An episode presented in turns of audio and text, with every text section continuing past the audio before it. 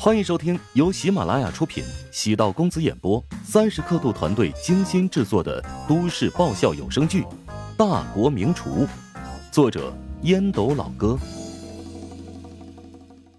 第四百一十六集。胡展娇说：“赵总，我希望你不要这么冲动。但是如果你非要这么决绝，那悉听尊便。不过……”还请你也算下投入成本，你在这家公司也投入不少，花费很多心力，就这么离开，值得吗？赵长健狠狠的盯着胡展娇，以前觉得他挺好说话，没想到低估了他。对视许久，赵长健先服软：“哎，孙勇刚才的态度实在太糟糕了，我会让他递交辞呈的。”这个月的人事工作暂时会由财务经理薛松来负责，同时我会面向社会招聘合适的人选，顶替孙勇的工作。赵长健盯着胡展娇看了许久，终究还是铁青着脸离去。等赵长健离去，胡展娇松了口气。与赵长健的交锋，最终还是胡展娇赢了。谈判的强弱，向来是谁更在乎，谁就处于劣势。他算准赵长健比自己更加珍惜这家公司，有现在的规模，靠赵长健鞍前马后张罗。胡展娇必须在赵长健没有完全掌控公司之前，先行一步拿下人事权力，否则，等赵长健把持业务和人事，后患无穷。此次也是被赵长健抓住了把柄。虽然在所有人心中，赵长健之前的那家公司。跟现在这家调查公司，属于梦不离焦、焦不离梦的关系。但现在赵长健的公司还在运营当中，有自己的核心业务收入，而这些收入都是赵长健自己享受的。人员工资部分硬塞入他另一家公司的人员名单，相当于是用这家公司帮他养另一家公司，完全不占理。胡展娇故意忍了一个月。让赵长健以为自己睁一只眼闭一只眼，现在突然发难，打了他一个措手不及。原本还想继续忍耐赵长健一段时间，但以他的火爆脾气，实在忍不了。胡展娇摸着下巴，自言自语道：“嗯，如果让乔银碧来对付赵长健，不知道会用什么办法。”从食堂后厨走出。乔治忍不住打了个喷嚏。切，是谁在想我吗？今天厨房是钟石的地盘，他已经成功掌握六锅技巧，出菜的效率高，比起沈贤还要高。估计回去之后没少开小灶练习。钟石在淮南菜的造诣的确让人赞叹不已。沈贤私下里对钟石的厨艺很是佩服，两人经常切磋讨论新菜，关系挺不错。不过，一个是老实人，一个是宝剑哥，生活中两人注定没什么交集。迎面遇见丁婵，冲着自己眨眨眼睛，乔治连忙走过去。丁婵轻声道：“二十八号桌，老熟人。”乔治扫了一眼，低声道。记我账上。丁晨微微一怔，表情一沉。乔治第二次给安子夏免单了，知道丁晨不高兴，让他管账，抠得像个管家婆。平时员工们私下里不少都对丁晨颇有怨言，乔治很感动。为了公司，他才这么严苛。哎，多少钱？我现在就支付吧。乔治苦笑。查看账单，拿手机扫了一下二维码，见钱落袋，丁婵的表情才缓和不少。乔治朝安子夏走过去，他竟然带来了一个男士，还真是少见。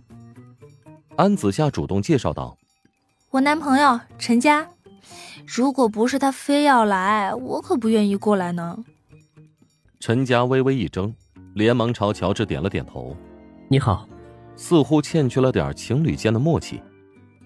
乔治朝陈家报以微笑，与安子夏道：“嗨，为什么不早点说呀？不然我就不帮你买单了。应该由安子夏的男朋友买单才对。还不谢谢乔帮主。安子夏冲着陈家笑了笑，陈家这才反应过来，意外道：“哦，原来你就是这家食堂的老板啊！刚才安跟我说，我还有点不信呢。”哈哈行，就不打扰你们继续用餐了。没让自己掏钱，心情不错。目送乔治离去，安子夏嘴角露出笑容，还算上路子。安姐，你刚才没看出来是在演戏吗？哎，你臭小子，不要当真了啊！没有没有。陈家连忙将眼神移向别处，尴尬的笑了笑。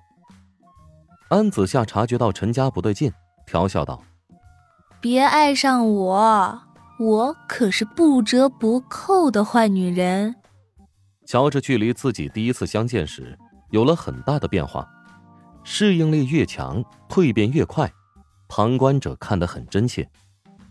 生活在他身上留下了很深的痕迹。原本以为他是一个不通人情的直男，接触久了发现他没那么迂腐，也不难相处。乔治懂得察言观色，不是那种油嘴滑舌、处处圆润的性格，柔润的让人舒服，没有强烈的存在感，让人似乎留不下印象。当他出现的瞬间，又会觉得他很特别，甚至独一无二。安子夏向来很自我，不喜欢研究他人的性格。他对乔治却充满好奇，找了个合适的理由，为了闺蜜陶如雪，才对乔治如此重点关注。他这么聪明，何尝不知道有点欲盖弥彰？跟乔治接触的次数不多，他不可能对乔治。有了男女感情，更多来自于对陶如雪的依赖，有时候会嫉妒陶如雪。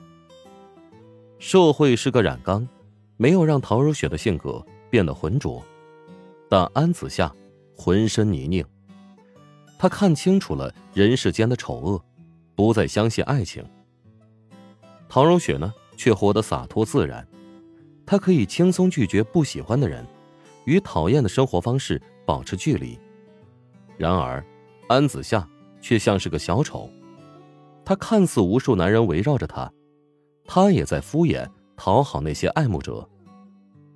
爱自己的人多了，并不是好事，因为自己不知道怎么爱人了。他嫉妒陶如雪，陶如雪遇到了自己所爱，幸运的是，那个人也深爱着他。嫉妒是个魔鬼。会让人做出疯狂的行动，下意识不断的试图挑起陶如雪和乔治之间的矛盾，但是毫无例外，每次都失败了。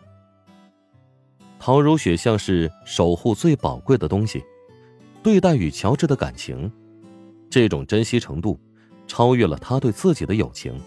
极度不对，但却不知道如何摆脱现在的可比的状态。或许。他应该找个合适的人，认认真真的谈一场恋爱。陈家呢是个不错的对象，没有显赫的家庭背景，靠着自己的努力成为一家创业型企业的合伙人。公司上市之后，身价也能有好几千万。他的人生轨迹属于小说里优秀的男主角，和乔治一样，像是在开挂。安子夏带着陈家来食堂用餐。何尝不是想让陈家跟乔治放在一起对比？无论外貌还是气场，两人都处于同一个层次。但安子夏没有确定是否要和陈家继续走下去。陈家无法让他心跳加速，证明自己没有心动。他早已不知道心动是什么感觉了。与陈家离开食堂，来到停车场，站在凯迪拉克的面前。